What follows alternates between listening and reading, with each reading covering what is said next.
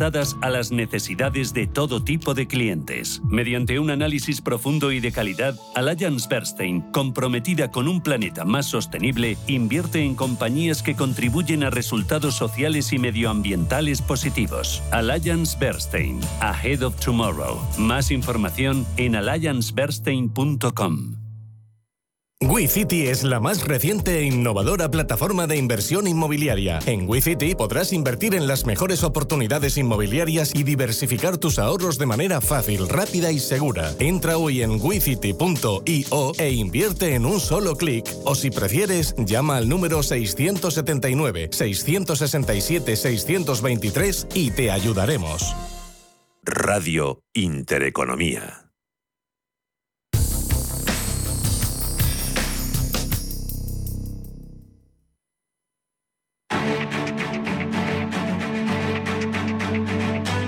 Capital Intereconomía, el consultorio. Con Roberto Moro de Apta Negocio. Roberto, estás ahí, ¿verdad? Sí, aquí estamos. Vale. Oye, durante el boletín te ha dado tiempo a mirar esa compañía que no teníamos localizada ni tú ni yo. No, porque como no, o sea, lo, he, intentado, pero no, sigo topándome o, con mi dureza de oído o no, y, no, y, no, me ha enviado el correo. Que te escriba el oyente a rmorobolsa.gmail.com, ¿verdad? Eso, eso es. Muy bien, lo he dicho de memoria. Voy con una notita de voz. Hola, buenos días y muchas gracias por toda su ayuda.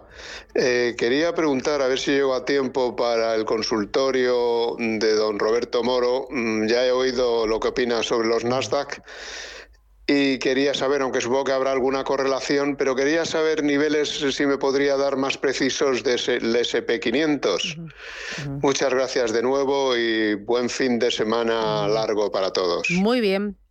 Roberto, ¿qué dices?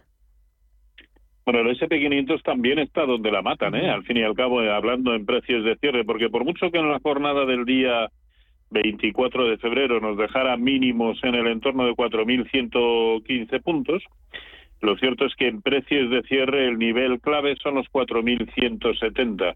Fue donde se apoyó eh, anteayer en los mínimos intradiarios y fue el cierre del martes.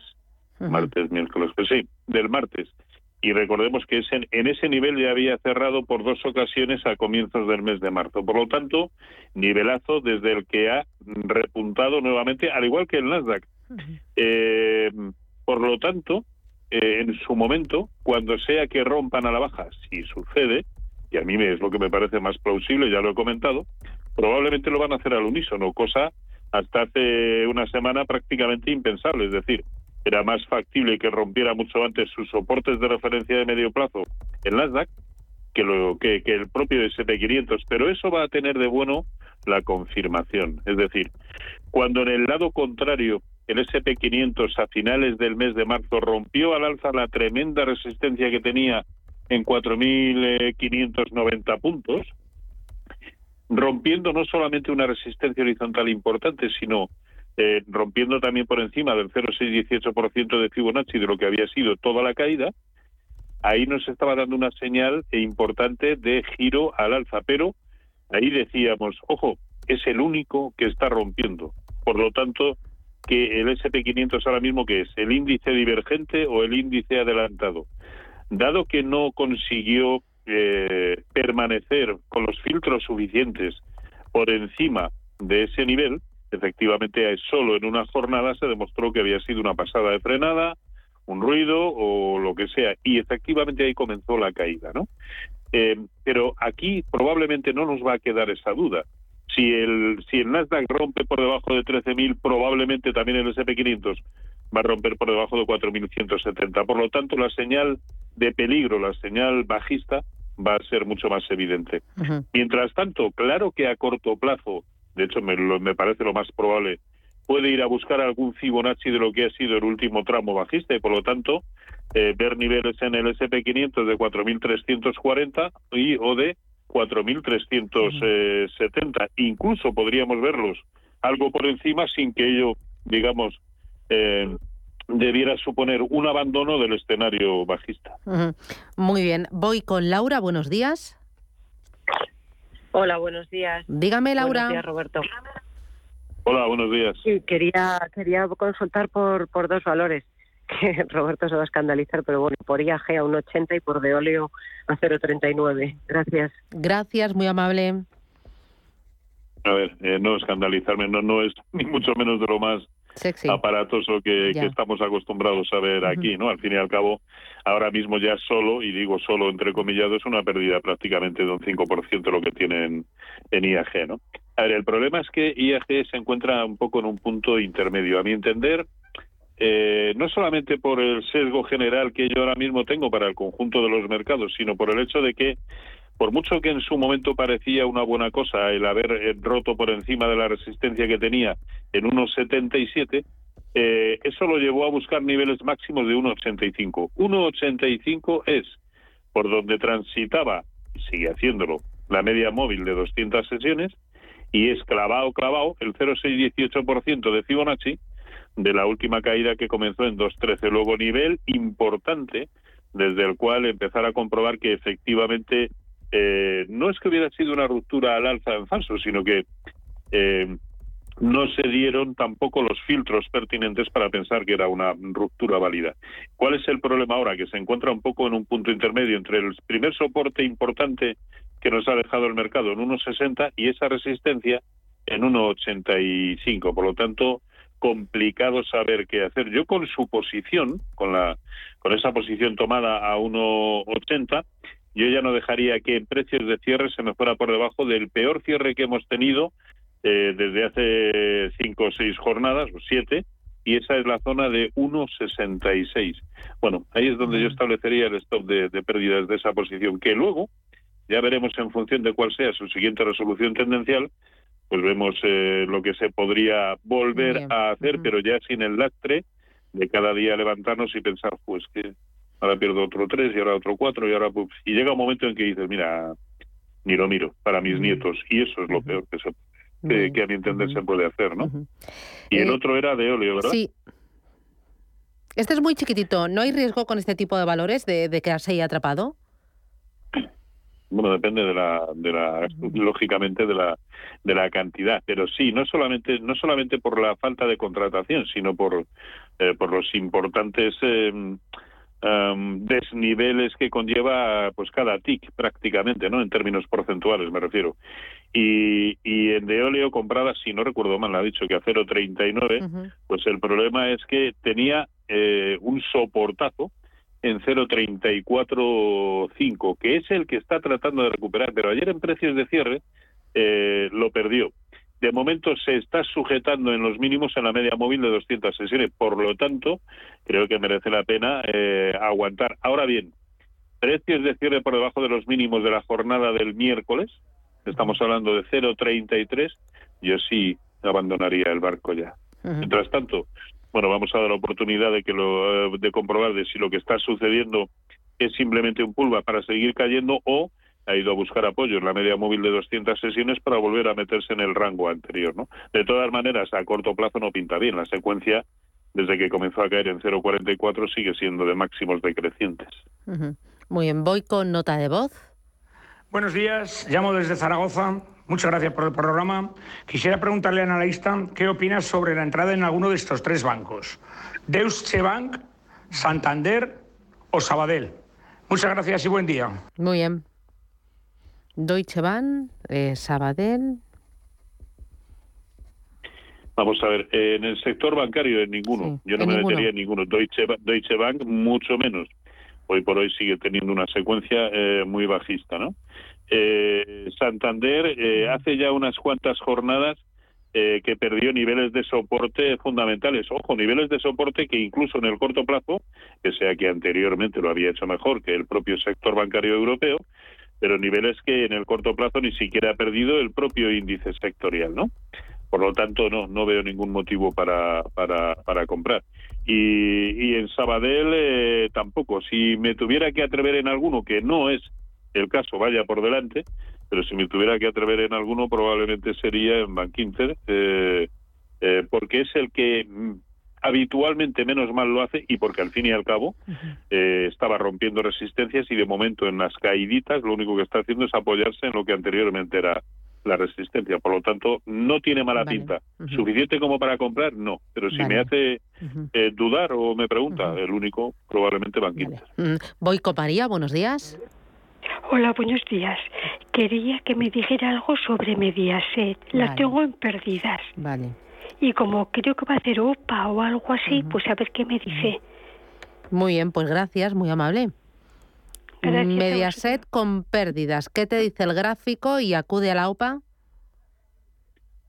Eh, a ver, yo nunca, eh, es que no sé en qué términos está y lo digo con total ignorancia ¿no? y honestidad, no, no sé en qué términos está planteada la OPA.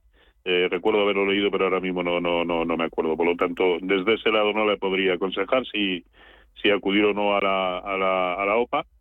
Eh, por otro lado, eh, de momento está aguantando donde tenía que hacerlo, es decir, venía con una eh, con una estructura bajista muy muy clara desde 5.40 y estamos en 4.16, pero tenía un soportazo en 4.05 y ahí es donde de momento está rebotando, así que ese es el nivel que tiene que respetar. Al fin y al cabo estamos ahí ya solo a un 3% de ese nivel.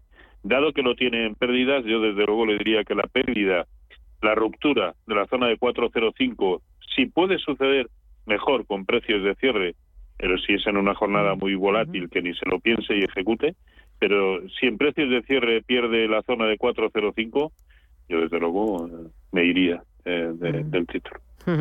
Eh, notita de voz. Buenos días, me gustaría que don Roberto me analizara las siguientes tres acciones. Tengo Repsol en cartera con pequeñas ganancias y Hermes y L'Oreal con pequeñas pérdidas. Muchas gracias y un saludo. ¿Qué dices? Pues eh, eh, vamos a ver, Repsol. Repsol lo está haciendo técnicamente muy bien. Cuando llegó prácticamente a la zona de 14, hace un par de semanas decíamos, no, no, aquí es para cerrar posiciones. Bueno, pues se fue de 14 a 12.50 con las mismas y sobre todo como consecuencia de los movimientos que está teniendo el precio del crudo, eh, eh, me refiero en el más cortito plazo, bueno, y aparte de uno de los buenos resultados que ha presentado, que han gustado al mercado, pues está tratando incluso de romper por encima de sus máximos históricos. Yo le diría que si hoy es capaz de cerrar por encima de 13.80 y tiene pinta de poder hacerlo, será un cierre muy bueno en precio de cierre semanal y por lo tanto eh, merecería la pena aguantarlo porque pudiera, ¿por qué no?, entrar en una dinámica eh, de, de, subida libre, no voy a decir subida libre, pero bueno, cada día prácticamente un nuevo máximo histórico. Por si sí o por si no, porque ya sabemos cómo es esto, yo le diría que con su posición, el origen del hueco de hoy en 1360 debiera ser el stop de esa posición. Que por otro lado, cerrar prácticamente en niveles tan próximos a sus máximos históricos tampoco es en absoluto ningún disparate. ¿eh? Eh, en cuanto a Hermes, eh, es verdad que llevan una mala secuencia prácticamente todos los del sector del, del, lujo. Y, aquí el nivel a observar, porque se me hace complicado, es un, es un gráfico de estos que a corto plazo lo ves y dices, pues no sé si va o viene o es semipensionista, ¿no? Entonces, eh, lo mejor es establecer un buen stop. Para mí, el, el nivel clave es 1200, perdón, 1160, ese es el nivel clave y el nivel que no tiene que, eh, que perder. Mientras tanto, pues hombre, yo diría que lo que lo aguante a cortito plazo, parece que quiere rebotar, dado que el mercado puede también a corto plazo presentar una estructura de rebote, pues le puede venir eh, venir bien. Eh, y lo real presenta también un aspecto bastante similar, vamos a, a verlo. ¿Dónde estamos? ¿Lo tienes? Aquí. Sí, sí. L'Oreal, eh, pues también con una estructura algo similar, tratando de rebotar, tratando de cerrar el último hueco bajista.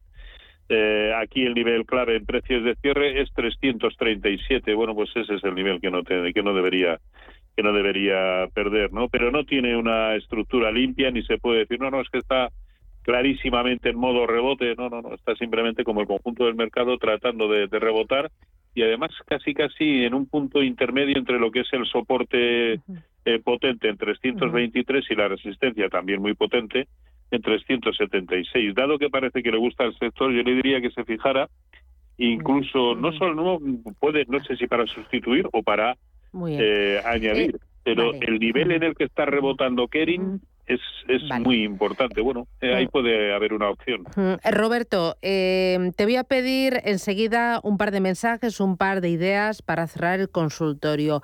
Pero antes, vamos a escuchar a la ministra Nadia Calviño, a la vicepresidenta del Gobierno, que está presentando ahora mismo el cuadro macroeconómico. Vamos a escucharla.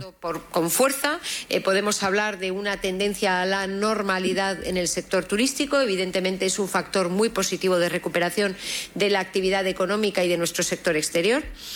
También eh, la velocidad de crucero en el plan de recuperación que alcanzaremos este año eh, será muy importante para el impulso de la inversión productiva, una inversión que no solo es una palanca de crecimiento a corto plazo, sino que supone un proceso de transformación que nos permitirá crecer más de cara al futuro.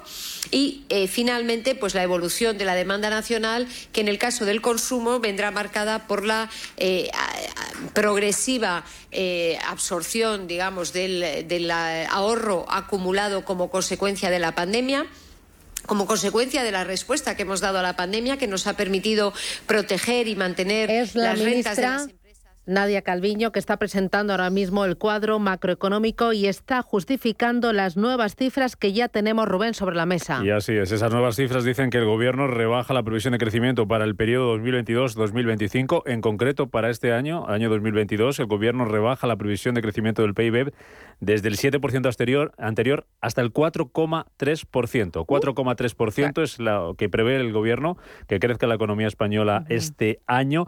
Rebaja la previsión para el año 2023 hasta el 3,5%. Para el año 2024 la rebaja hasta el 2,4% y el recorte de la estimación de PIB para el año 2025, cuando se cerraría en este periodo, es hasta el 1,1%. 8%. Así que eso es lo que acaba de anunciar la ministra de Economía, Nadia Calviño. Rebaja de las previsiones de crecimiento para este año. Lo que estima el gobierno es un crecimiento del 4,3% frente al 7% que preveía allá por el mes de septiembre. Fíjate que estábamos dudando esta mañana si iba a ser por encima del 5%, un poquito por debajo del 5% y se queda bastante por debajo del 5, un 4,3 desde el 7 anterior. Incluso por debajo de la media de otros organismos como la IBREF o el Banco de España que estaban en el entorno del 4,5%. Así que 4,3% es la cifra que crecería, según el Gobierno, la economía española este año. Muy bien. Bueno, pues eh, son los primeros datos. Eh, tendremos a lo largo del día aquí en Capital Intereconomía, en Radio Intereconomía, oportunidad de analizarlo y ver el resto de las cifras que componen ese cuadro macroeconómico y escuchar a la vicepresidenta y también a la oposición y a distintos economistas hacer su, valoración. Roberto, que estamos a punto de terminar, em, dame un par de, de ideas, de mensajes que tengan que tener los oyentes claro de, de cara a las próximas semanas. Abril para la renta variable española bueno, a ver qué pasa hoy, ¿no? Pero parece que tiene pinta de saltarse en positivo. Sería el primer mes del año positivo. Los bancos parece que juegan a favor, también la exposición a Latinoamérica, pero el panorama pinta complicado con una muy alta volatilidad. En Europa todos los índices están en rojo. El Eurostock 50 ahí columpiándose en el entorno del 10%. Wall Street también con, eh, con caídas y con una enorme volatilidad. Eh, eh, dame un par de ideas, de mensajes. Bueno, yo creo que, que lo mejor es esperar a comprobar el, cierre de hoy, eh, analizar con perspectiva los gráficos semanales, ver qué, qué incidencia tiene hoy, que ya la está teniendo, los resultados que conocimos tras el cierre, eh, porque son brutalmente importantes, tanto los de Apple como los de Intel y Amazon. Amazon, que además ya viene cayendo en el entorno de un 9%, o venía cayendo. Eh, eh, por lo tanto pueden influir y mucho, eh, aunque los, los futuros ahora mismo solo vienen cayendo un 0,7 los de los del Nasdaq, pero ya previamente se había recortado parte de la subida de, ayer a última hora. Eh, y quienes tengan un espíritu más inquieto y digan no bueno es que esto puede rebotar que efectivamente ya he comentado que a corto plazo puede haber un rebote en los mercados rebote o rebotito no lo sé. Bueno títulos susceptibles por lo tanto de de comprar en este momento y con ese horizonte exclusivamente especulativo, pues yo les diría, a ver, Kering, que lo acabamos de mencionar, eh, droga dura pelotón en Estados Unidos, porque está en un soportazo, eh, eh, Bank of America o Citigroup, pero con un stop loss en ningún caso, a mi entender, no superior al 3-4%. Y, y, sin embargo, sin embargo, lo que me parece más razonable es esperar a tomar perspectiva de esta semana, hacerlo al cierre o el lunes a primera hora y, hacerlo mucho más tranquilamente. ¿no? Todavía vamos a dar muchos tumbos como consecuencia de la presentación de resultados, aunque de los eh, que más mueven el mercado ya hemos conocido bastantes de ellos. ¿Y cuál ha sido el saldo al final? Hagamos la abstracción que hagamos que ayer estábamos en los mínimos del año en los índices tecnológicos y en el SP500. Muy bien. Bueno, iremos viendo. El lunes eh, veremos si la negociación, em, bueno, hay el mismo ritmo, el mismo tono, o se nota que Madrid eh, está medio as, ya que Madrid es, eh, es, fiesta. Nosotros estaremos aquí en Capital Intereconomía a partir de las 8 de la mañana en un programa versión reducida, versión día festivo, desde las 8 y hasta las 11. Roberto, cuídate mucho, disfruta del fin de semana, disfruta de tu nieta, de ese torbellino que tienes por ahí por casa correteando. Y, nada, eh, nos eh, hablamos, nos reencontramos el viernes que viene. Gracias, adiós.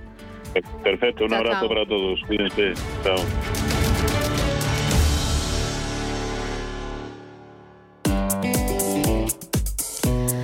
Todos sabemos que cuando regalas algo a tu madre te conviertes sin querer en parte del regalo, pero ahora vamos a inspirarte con la ilusión de acertar con los otros regalos, los que se envuelven con papel del corte inglés. Para contar los minutos, para volver a verte un reloj Smartwatch Venu 2 Garmin y escuchar también tus mensajes de voz una y otra vez los auriculares True Wireless JBL White de 300 en varios colores. Invítale también a leer Violeta de Isabel Allende y de ninguna parte de Julia Navarro. O sin ir más lejos, unas zapatillas de Training Running de Asics. Y siempre con la comodidad de poder comprar donde y como quieras, en tienda, en la web y también en su app. Además, te lo llevamos a casa en menos de dos horas o con el servicio Clear Car lo puedes recoger tú. 1 de mayo, Día de la Madre en el corte inglés. Cuando piensas en regalar, ya estás regalando.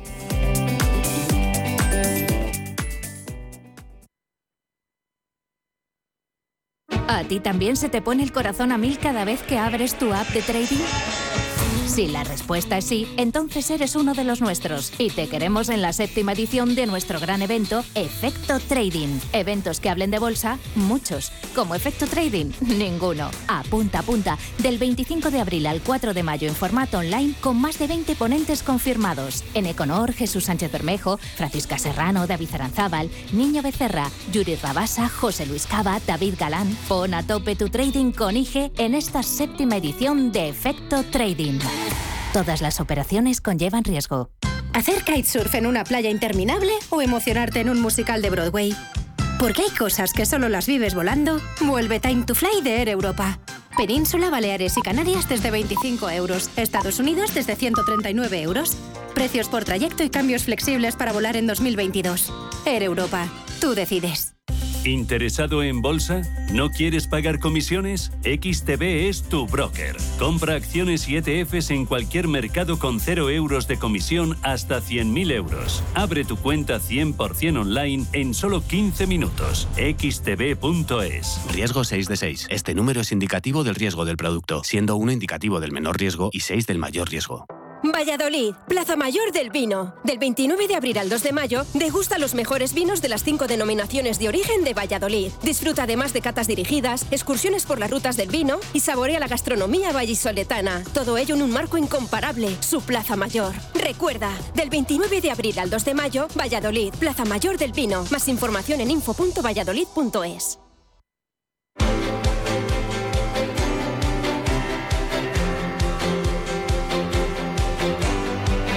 Foro de la Inversión.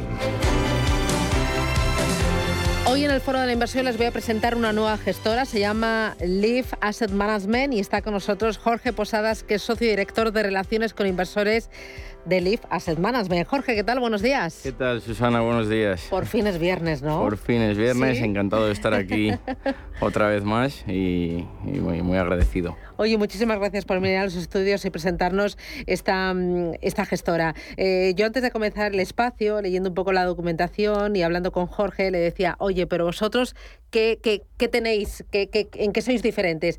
Y me decía, mira, eh, nosotros eh, aplicamos el proceso de inversión que se realiza en un private equity a eh, la selección de compañías en renta variable o también, También en en renta, renta, fija. O sea, básicamente es esa- el equipo de inversiones viene del mundo de private equity y lo que hacemos es aplicar esa mentalidad de un private equity a los mercados cotizados. ¿Cómo es esa mentalidad de private equity? Exactamente. Ese mismo análisis que hace un fondo de capital riesgo cuando invierte en economía real, lo que hacemos es tratar ese mismo análisis y llevarlo a los mercados cotizados, con una ventaja y con una desventaja.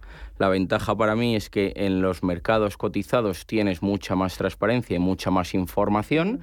La desventaja que podría ser es que realmente no eres el dueño de la compañía como tal y no tienes esa capacidad de implementar en cierta medida.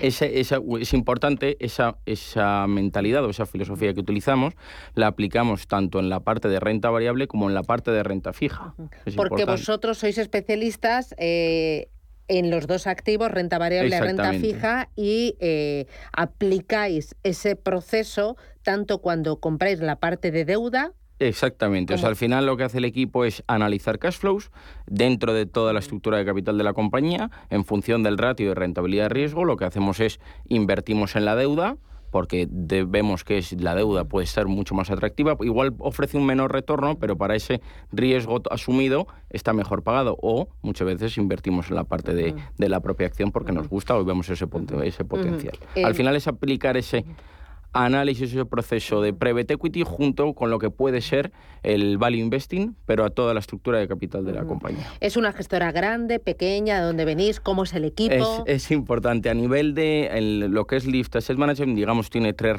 tres ramas o tres, tres, tres líneas de negocio. Por una parte está la parte de fondos de fondos cotizados, fondos SUCITS, como el que venimos a hablar hoy. Eh, luego hay otra parte que es la parte de real estate y otra pequeña parte también que es la parte de, de private equity. Pero dentro de lo dentro de lo que es el la parte de los fondos SUCITS es Lift Investment Advisors, es la, la EAF que asesora los fondos. En este caso del que hablamos hoy es el, el Lift Income R1. Mm, ¿Cómo es la criaturita? Bueno, pues es un fondo con el cual la verdad es que estamos muy contentos, no solo nosotros como, como equipo, sino toda la base de, de inversores, perdón, la base de inversores y los partícipes del fondo. Es un fondo que sacamos en noviembre de 2020 y la verdad es que tiene un track record eh, bastante bueno. Al final. Bajo mandato tiene el objetivo, o sea, eh, se maneja un renta, un- es, es un mixto conservador, Exactamente. 70% renta fija y 30% renta se Exactamente, exactamente. Es un, es, como les he dicho, es un fondo, es un fondo mixto conservador, eh, global, invierte a nivel global y moneda en euros. Entonces, al final, bueno, lo que tiene actualmente, por, por contar datos exactos, a día de hoy estamos invertidos al 26% en renta variable y un 68% en, en renta fija. Dentro de esa parte de renta fija, eh, sobreponderamos actualmente, estamos muy sobreponderados en high yield, high yield europeo, y en la parte de renta variable lo que tenemos son compañías grandes, generalmente, estilo bueno, compañías grandes que todos podemos conocer, eh, algo también de compañía un poco más pequeña, pero al final es un fondo que está dedicado a generar rentas. Lo que queremos es llevarnos la parte de dividendos y llevarnos la parte de, de cupones. Ujú. El año pasado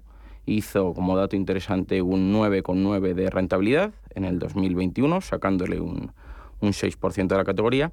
Y este año, pese al año que estamos viviendo en los mercados, eh, y además, importante, la parte de renta fija también, que no está siendo un año fácil, eh, el fondo está haciendo una rentabilidad del cero a día, el último día, que el, a día 21 de abril, es el último valor liquidativo, eh, hace una rentabilidad del cero, sacándole un 5% a lo que es la, la categoría y al, y al índice. al. Vamos a ir con cositas que me llaman la atención. Dices un 68% en renta fija y sobreponderáis el high yield europeo. Eso es. ¿No existe riesgo de impago si los tipos de interés empiezan a subir y al mismo tiempo vemos una desaceleración económica, un deterioro de los resultados empresariales por el tema de la guerra Sí. de Ucrania? Sí, puede ser.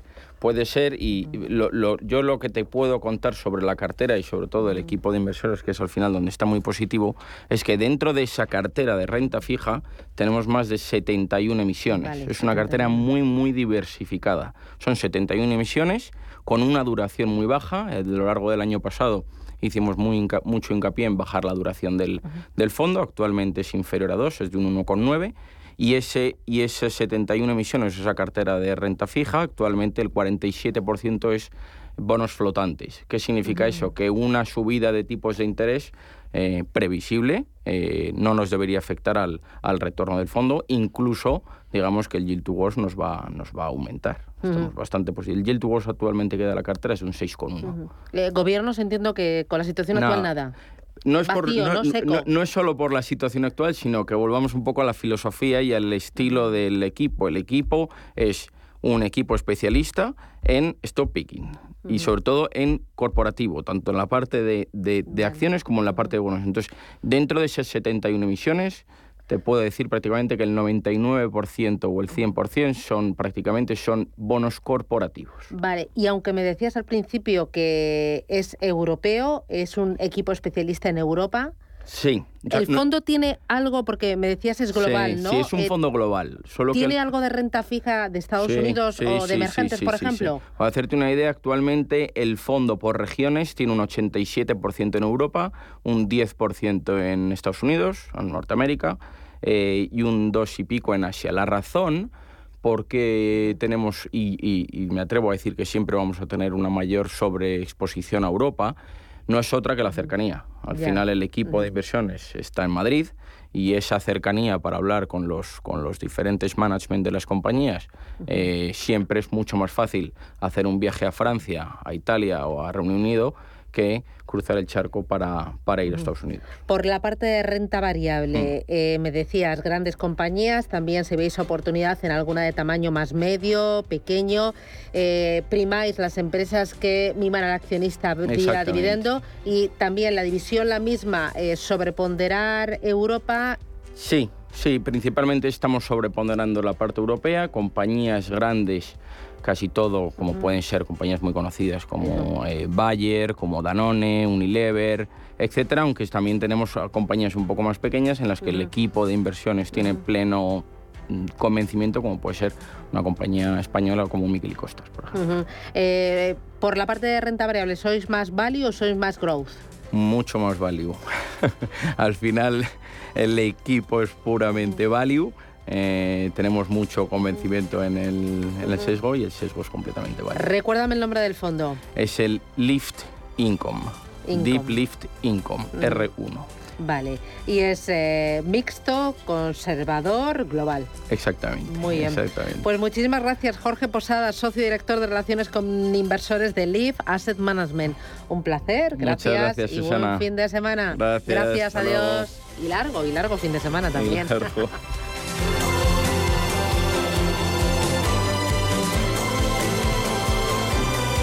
Finanzas, mercados, capital intereconomía. Hemos creado un lugar para ayudarte a crecer, donde cada pregunta tiene su respuesta, donde acompañamos a empresas y autónomos en su camino hacia la digitalización y sostenibilidad, donde estar al día de ayudas y subvenciones, y donde se impulsa la internacionalización de todos los negocios con contenidos pensados para aprender, inspirar y crecer. Santander Impulsa Empresa, el lugar para avanzar. ¿Quieres una piel más joven y tersa? ¿Te interesan los tratamientos faciales antiedad? Descubre Foreo Luna 3 Plus y Foreo Ver, el regalo de belleza perfecto para el Día de la Madre. Visita nuestros espacios Foreo en el Corte Inglés o entra en la web del Corte Inglés y regálale una piel radiante, porque ella se merece lo mejor. En Fellow Funders tenemos las mejores series Invierte fácilmente en rondas de financiación en fase semilla, crecimiento, expansión o inmobiliario. Tickets desde 500 euros. Bienvenido a Fellow Funders, la plataforma online de inversión alternativa. Valladolid, Plaza Mayor del Vino. Del 29 de abril al 2 de mayo, degusta los mejores vinos de las cinco denominaciones de origen de Valladolid. Disfruta además de catas dirigidas, excursiones por las rutas del vino y saborea la gastronomía vallisoletana. Todo ello en un marco incomparable, su Plaza Mayor. Recuerda, del 29 de abril al 2 de mayo, Valladolid, Plaza Mayor del Vino. Más información en info.valladolid.es. La dirección de Radio Intereconomía no se responsabiliza ni comparte necesariamente las opiniones y consejos de sus colaboradores o las realizadas por terceros ajenos a este programa.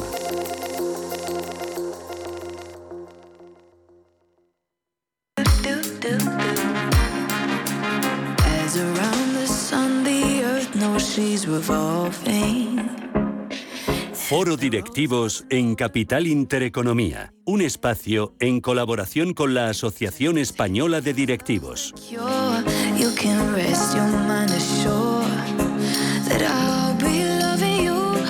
Y en eh, este espacio, Asociación Española de Directivos, Elena Fraile, este viernes, ¿a quién me traes? Eh, Algo sobre ruedas, ¿no?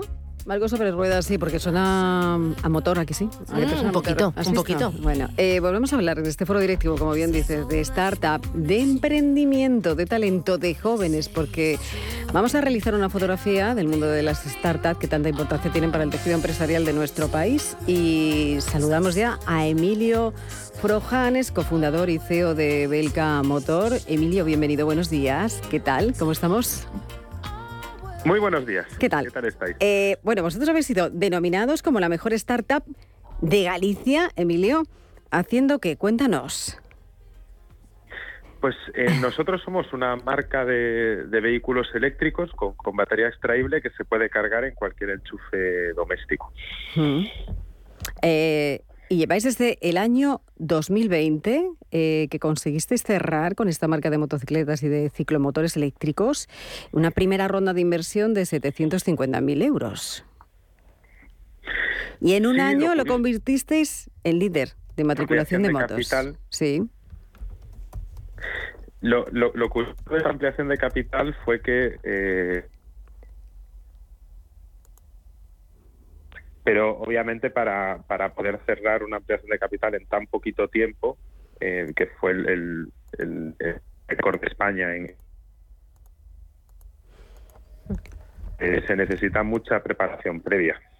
Eh, Em, Sí, vamos a, te vamos a volver a sí, llamar. vamos a Sí, intentarlo, porque sí, la Emilio. comunicación no te escuchamos Sí, bien, sí. con lo Se cual... va cortando a ver Sí. si puedes moverte un poquito, que seguramente es cuestión de que dentro de, eh, de la misma sala se mueva un poquito, ¿no? Y coja una mejor cobertura. Pero es que si no, ahí estar como. Bueno, pues llamamos interrupciones. enseguida. Susana. Vale. Vamos Muy bien.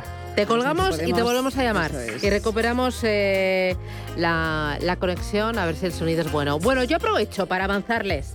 A partir de las 11, esto es Capital Intereconomía, nos vamos de viaje. Eh, ¿Te coges puente y te vas o no te quedas? ¿Tú el lunes vienes o no? No, no, no, yo- yo Ah, es que me tenéis estoy descolocada. aquí en Madrid, estoy aquí en en el equipo, Nada, me quedo, bueno, me quedo, me tenemos una verbena. quedo, me quedo. tenemos una verbena, unos vienen, otros se van. Aquí siempre hay movimiento, Claro. hay alegría y hay ganas de disfrutar. Pero es que la- hay que ir, hay que viajar. Susana. Hombre, y hay que disfrutar. Hay que viajar y eso disfrutar, es lo importante, ¿no? Eso que nadie, nadie te lo quita. Bueno, nosotros vamos a disfrutar y vamos a viajar a partir de las 11 de la mañana en clase business. Va a estar con Rubén Gil, Domenech Biosca y bueno, mucho más. Y después ese foro empleo con Luis Pérez, con Pilar Gómez Acebo y con Celia Ferrero. Eh, ya tenemos eh, esa comunicación. Emilio, ¿estás ahí? Estoy. Muy ¿Qué tal bien. me Au, ahora mejor, por favor, como si estuvieras aquí a mi lado. Estupendo. Eh, Emilio, vuélvenos a contar otra vez de nuevo porque te entrecortabas cuando yo te preguntaba eh, que esta marca conseguiste cerrar precisamente esa primera ronda de financiación en el año 2020 para que el año pasado, en 2021, os convertisteis en líder de matriculación de motos. Eh, ¿Qué es lo que ha ocurrido en, lo- en el último año, en los dos últimos años? Lo que ha ocurrido, mm, ciertamente, es que hemos seguido nuestro plan. Es- verdad que era un plan muy ambicioso, pero nosotros teníamos eh, previsto en- que en nuestro primer año completo de operaciones fuésemos ya la primera marca española en número de matriculaciones de ciclomotores eléctricos. Entonces, hemos conseguido construir una marca eh, que genera un buen magnetismo con todos nuestros grupos de interés, con clientes, inversores, proveedores, y creo que esa, esa, esa relevancia pues es lo que ha hecho que pues que, que, que- que no nos falte casi de nada ahora mismo. Eh, eh, eh, ¿Cuáles son, eh, Emilio, esos ingredientes básicos para el éxito de una ronda de inversión en una startup? Pues muchísima preparación. como, como todo en la vida. Es decir, emprender no es una cuestión de suerte, eh, sino de tomar buenas decisiones. Tampoco es una cuestión de, de pasión, de compromiso y de esfuerzo, que, que, también es importante, pero tampoco es la clave del éxito, porque conozco muchos emprendedores que dedican muchísimas horas y, y, y, no consiguen despegar. Eh, la clave de, de, de, levantar pues rondas de inversión en, en, en periodos muy cortitos de tiempo, pues son básicamente eh, conocimientos y, y experiencias. Uh -huh. Es decir, hay que saber eh, emprender, igual que un médico tiene que saber operar. Y en mi caso estuve preparándome durante, durante cinco horas, perdón, durante cinco años. Cinco años. Eh, eh, ¿Cómo fueron esos preparativos para sacar adelante una startup como Belka Motor y ser lo que sois eh, a fecha de hoy? Pues yo siempre tuve claro que quería, que quería emprender. Cuando tenía 23 años es verdad que hubo una época que quería dedicarme a la política. Eh, a la política, sí. Que, sí, sí. ¿Y qué te hizo cambiar? Creía, pues estar dentro de la política durante un breve periodo de, de mi vida. Yo, sí. yo, creía que la política era la, la mejor herramienta para, para gestionar y solucionar conflictos y, y, tras un muy breve paso por la política, me di cuenta de que la política en sí misma eh, generaba más conflictos de los que solucionaba. Entonces eh, descubrí que, que, el emprendimiento, y concretamente el emprendimiento social, era una grandísima herramienta de cambio y una buenísima herramienta de gestión de problemas sociales. ¿Y empezasteis? ¿Cómo empezasteis? ¿Empezaste tú solo o, o tienes ayuda eh, con alguna eh, algún socio más, alguna persona más? Em, empecé yo solo mientras estaba en Alemania. Sí. Empecé con toda esa fase de ideación uh -huh. y después eh, tuve que buscar socios. ¿no? Mis uh -huh. primeros socios eh, fueron mis, mis empleados. Uh -huh. eh, yo trabajaba en una empresa sueca con muy buenas condiciones y mmm, preparé una pequeña presentación de no, de, no más de 10 páginas. Uh -huh. Se la enseñé a mis empleados de confianza, uh -huh. que eran cuatro personas, y al día siguiente eh, fueron al banco, pidieron un crédito personal sí. y, y, se vinieron conmigo, pasaron de ¿Ah, ser sí? mis empleados a ser mis, a ser mis socios. Y en ese camino lo, lo, tenías muy claro cuando iniciaste, ¿no? Ese, ese, proceso, ese proyecto, lo tenías todo, estabas muy alineados en todo lo que queríais conseguir. Bueno, ese alineamiento también se, también hay que también hay que trabajarlo. Cuando empiezas una idea, cuando mm. inicias un proyecto, es cierto que hay está todo un poco disperso, ¿no? Y, y día a día se trata de, de, ir bajando todo a tierra, de ir estructurando todo, de ir generando procesos, generando estructuras, eh, generando todos los cuadros de mando también.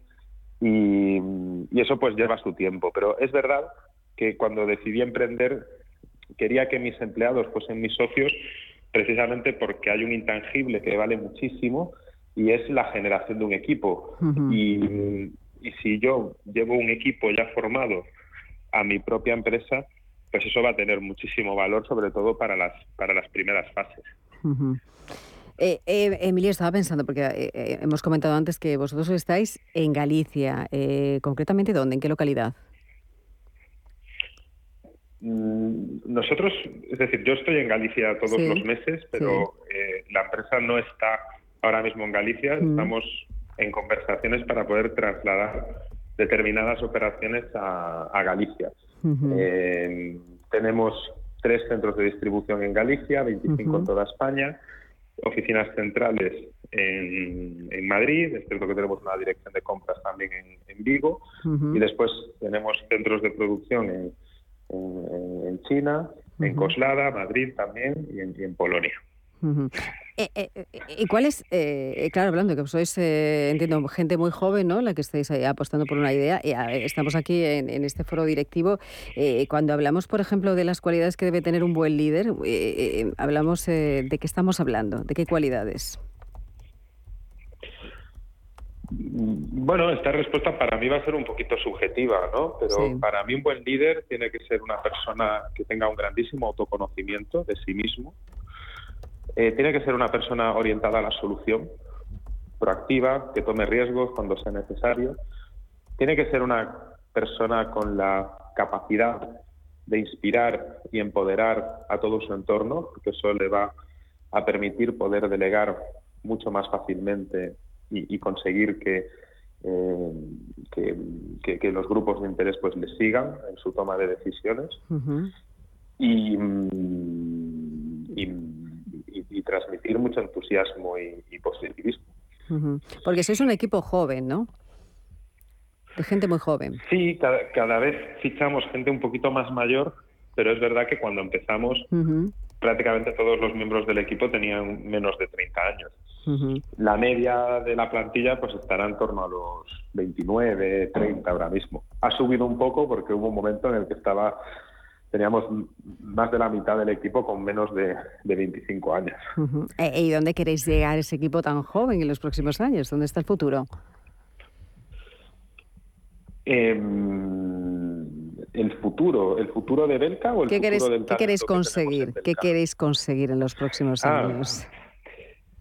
Em, pues nos gustaría ser la, marca de, referencia en, toda Europa, no solamente en, España.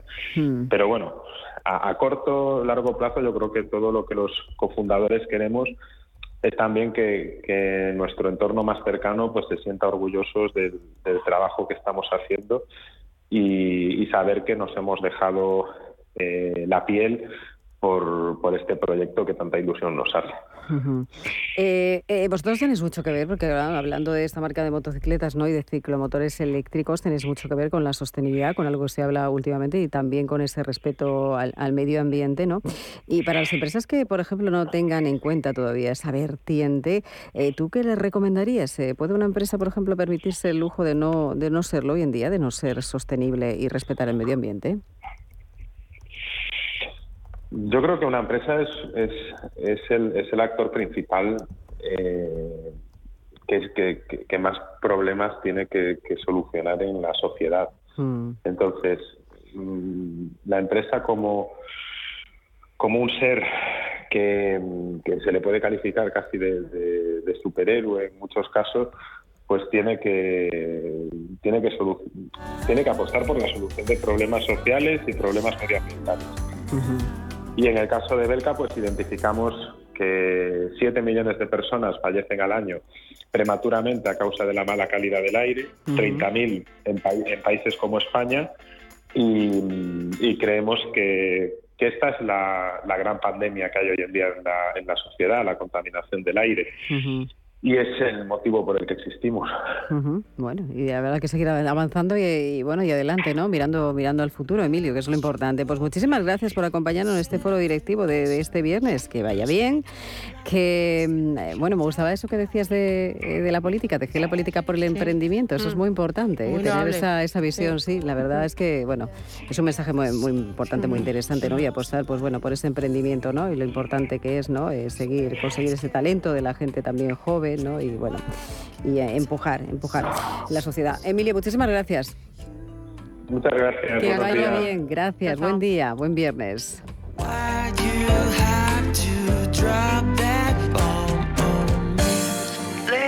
Busca, compara, escucha. Capital Intereconomía.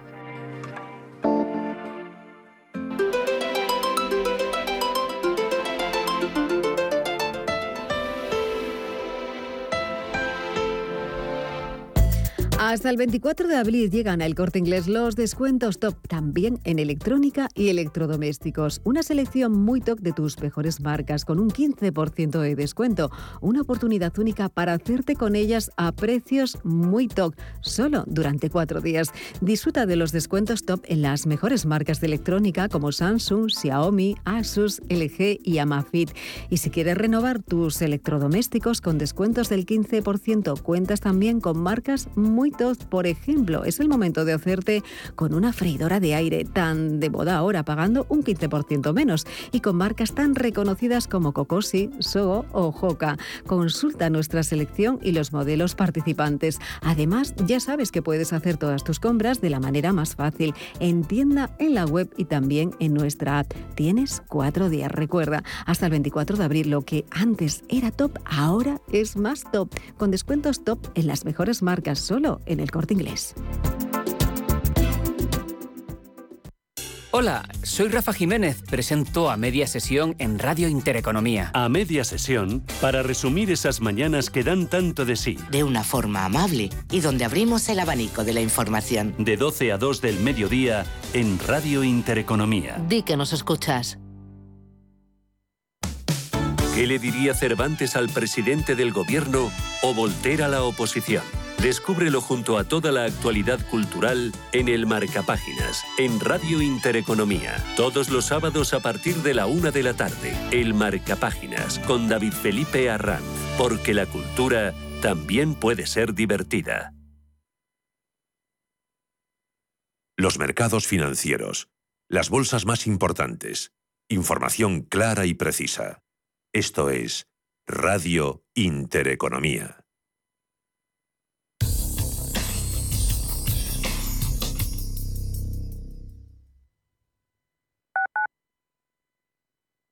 Urbanitae es una nueva plataforma de inversión inmobiliaria que te permite invertir a lo grande con cantidades pequeñas.